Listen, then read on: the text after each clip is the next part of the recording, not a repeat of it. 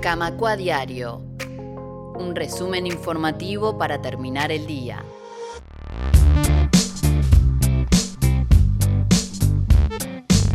Seguimos en Camacua Diario. Vamos a seguir repasando voces de lo que dejó el coloquio en Montevideo por la integración sudamericana este evento que fue transmitido por la plataforma Camacua, que ustedes lo pueden ver en forma completa en el canal de YouTube de la plataforma Camacua. Y en el programa de hoy vamos a repasar fragmentos de las dos principales intervenciones que tuvo la actividad, la de los expresidentes Ernesto Samper, expresidente de Colombia en la década del 90, y José Mujica, expresidente de Uruguay entre 2010 y 2015. Empecemos con un fragmento de lo que decía Ernesto Samper, quien participó vía Zoom desde Colombia, dando su opinión sobre los ejes que debe tener la integración sudamericana. Quiero insistir en un punto que se habló recientemente en Caracas, y es que esta nueva institucionalidad debe incluir, es indispensable que incluya una nueva arquitectura financiera. Las, las cifras que se dieron en Caracas nosotros tenemos alrededor de 400 mil millones de dólares de nuestras reservas internacionales en bancos de Estados Unidos. Entonces nosotros andamos todo el día hablando de soberanía monetaria, de soberanía económica, y resulta que tenemos dolarizados el 60% de nuestras reservas internacionales, que son como nuestra prevención, nuestro ahorro para situaciones de dificultad. Yo creo que la idea de pensar en una moneda eh, latinoamericana, que podría ser el sur, eh, que se comience a trabajar con una moneda virtual en la LADI a través de, la, de los acuerdos de, libre comercio, los acuerdos de recíprocos de libre comercio, eh, es indispensable. Hay que desdolarizar la situación en que se encuentra actualmente el mundo por cuenta de la dolarización que le permite a un solo país imponer sanciones unilaterales como las que tienen en este momento asfixiado a Cuba, o tienen asfixiada a Venezuela, o tienen asfixiada a la misma Rusia, no tiene sentido. Por eso, si queremos realmente tener una independencia, tenemos que tener una arquitectura financiera, que el FLAR realmente sea un fondo monetario que, que atienda las necesidades de liquidez de corto plazo de la región, que de la misma manera la CAF cumpla un papel de banco de fomento o quizás un banco del sur como se pensó originalmente y que podamos eh, recurrir a mecanismos de financiación del sur como puede ser el Banco de los BRICS que actualmente en buena hora está ocupando nuestra amiga Dilma Rousseff. Entonces, eh, a mí me parece que esta nueva arquitectura debe formar parte del propósito de que sea realmente autónomo UNASUR. Y termino finalmente con una reflexión eh, y es que mm, no se nos debe olvidar que UNASUR no es el único mecanismo de integración subregional. Es verdad que eh, UNASUR fue el mecanismo más complejo que hemos conseguido de integración.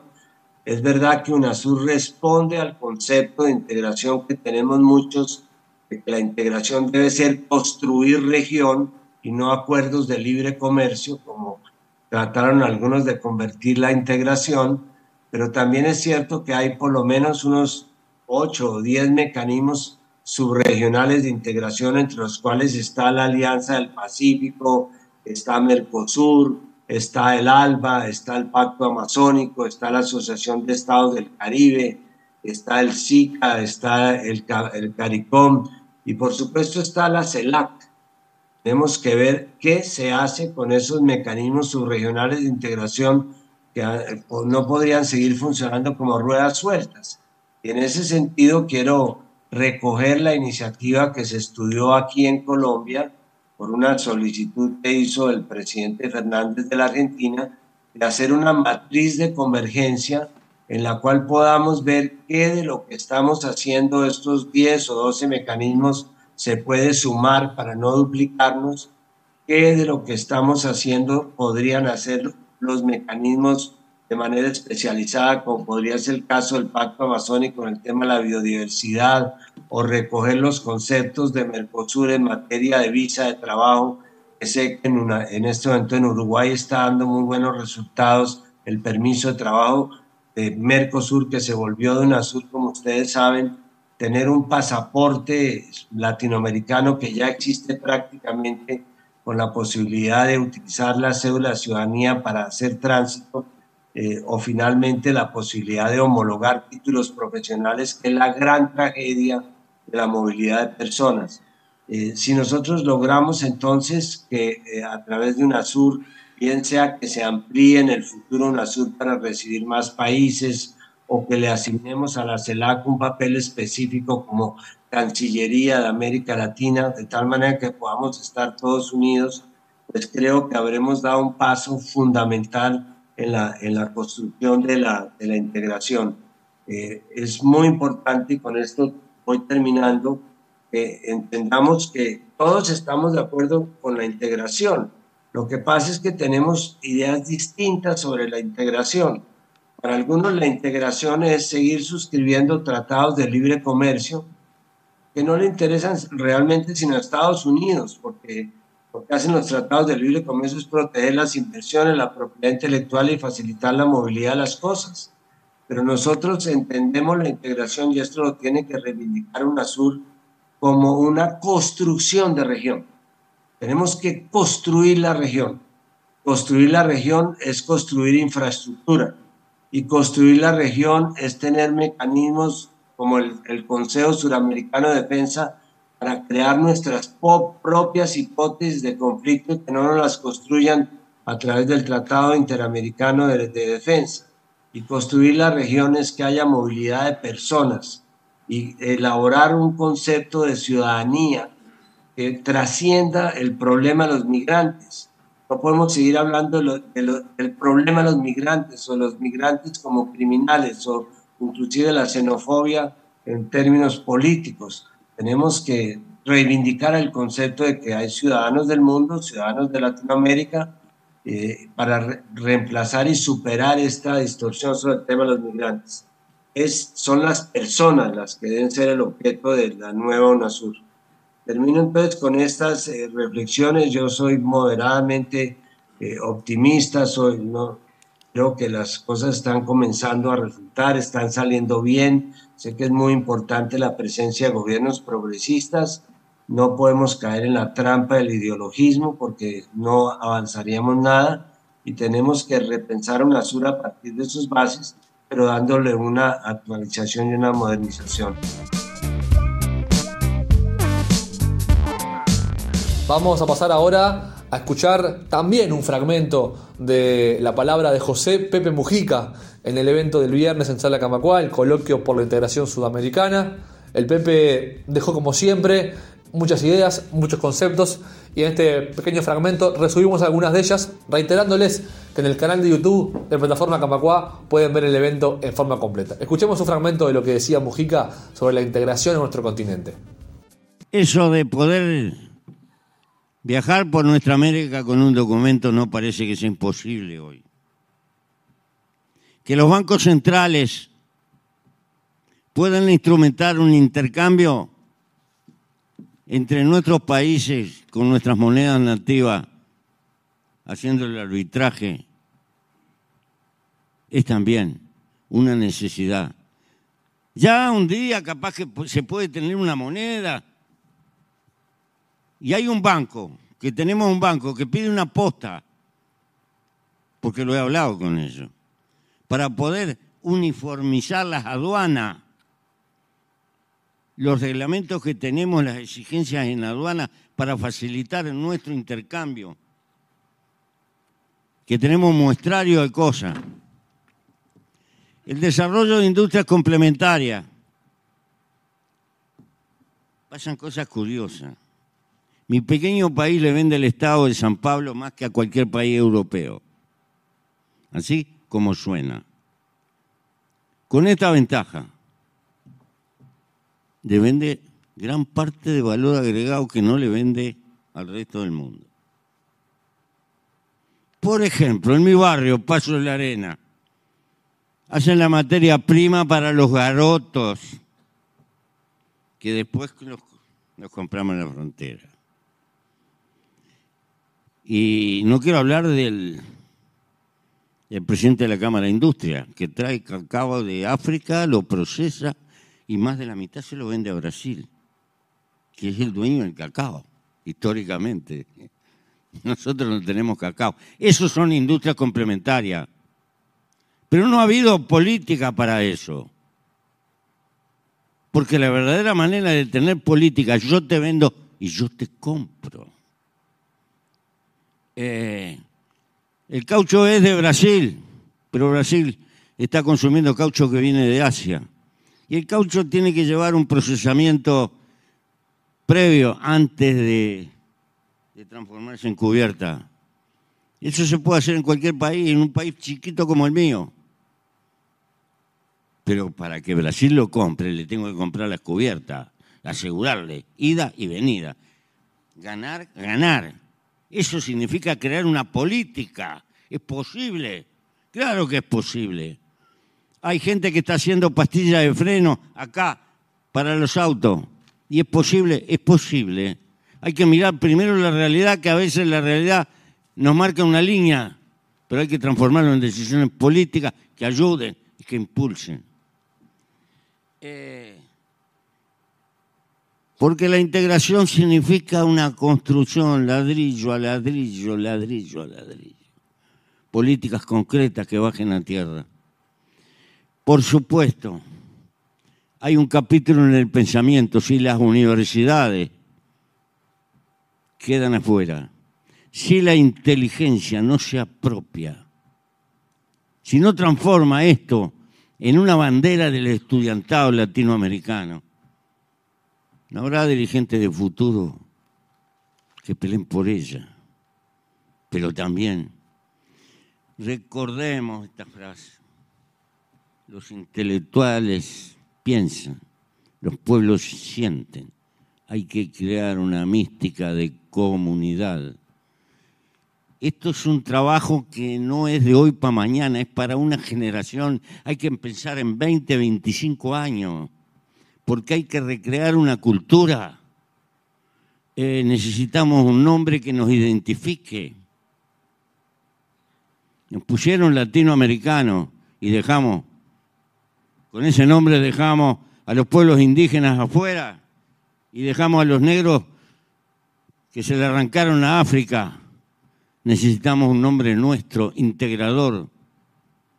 Necesitamos una fecha, para mí debe ser el Día de la Amazonia, pero puede ser otra, no importa. Una fecha donde todas las escuelas de nuestro continente, en portugués, en castellano o en cualquier lengua indígena, hablen de la comunidad latinoamericana ese día. ¿Por qué? porque hay que ponerle corazón y mística en nuestro pueblo.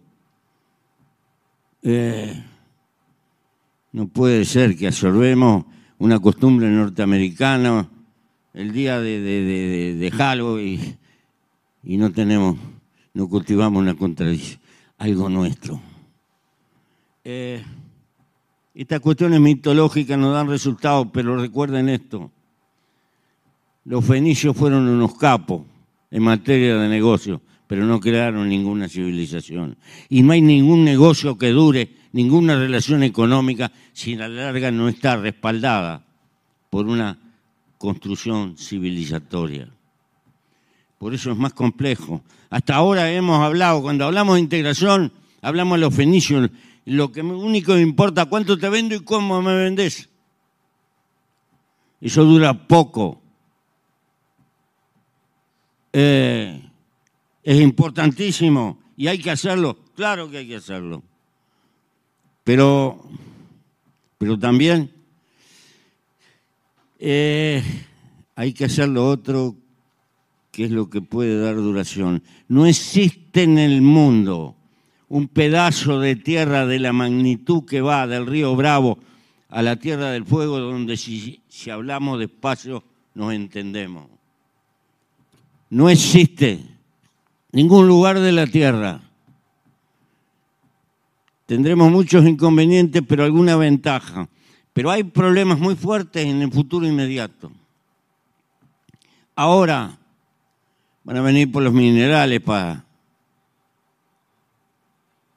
desesperados por el cambio energético.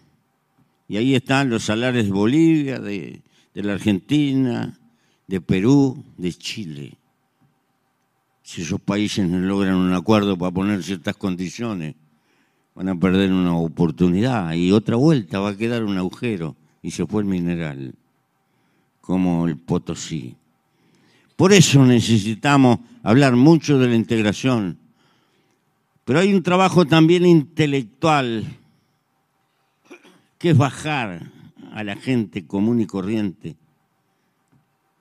que por no tener este espíritu de juntarnos para defendernos, esto repercute en el salario, en lo que gana el trabajador, en la capacidad de capitalizarse.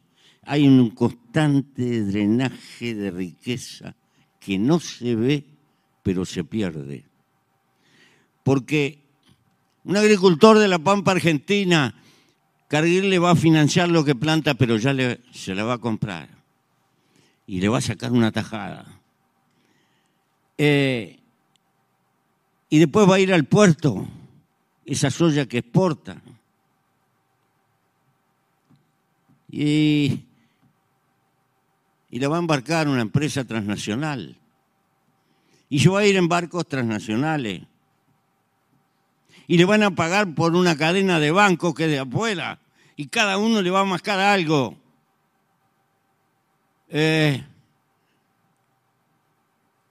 pero le va a mascar algo que se va para afuera, que no vuelve a que se reinvierta en la pampa. Esta es la cuestión.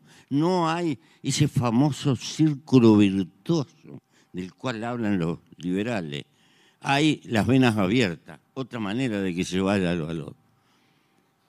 Y eso va creando una enfermedad en la economía que no se capitaliza. Si a eso le sumamos otras cosas, entonces nos tenemos que dar cuenta que este asunto de integración es para tener una escala que nos permita defendernos y desarrollarnos. Eh, felicito a este encuentro y les pido que hagan encuentros por todos lados, que hablen con los trabajadores y que los intelectuales pongan la cabeza para difundir estas cosas. No hay que callarse. Yo no sé si moviéndonos Me olvidé de una cosa, perdónenme. Yo apuesto a que tengan una especie de secretaría los presidentes y utilicen la diplomacia presidencial.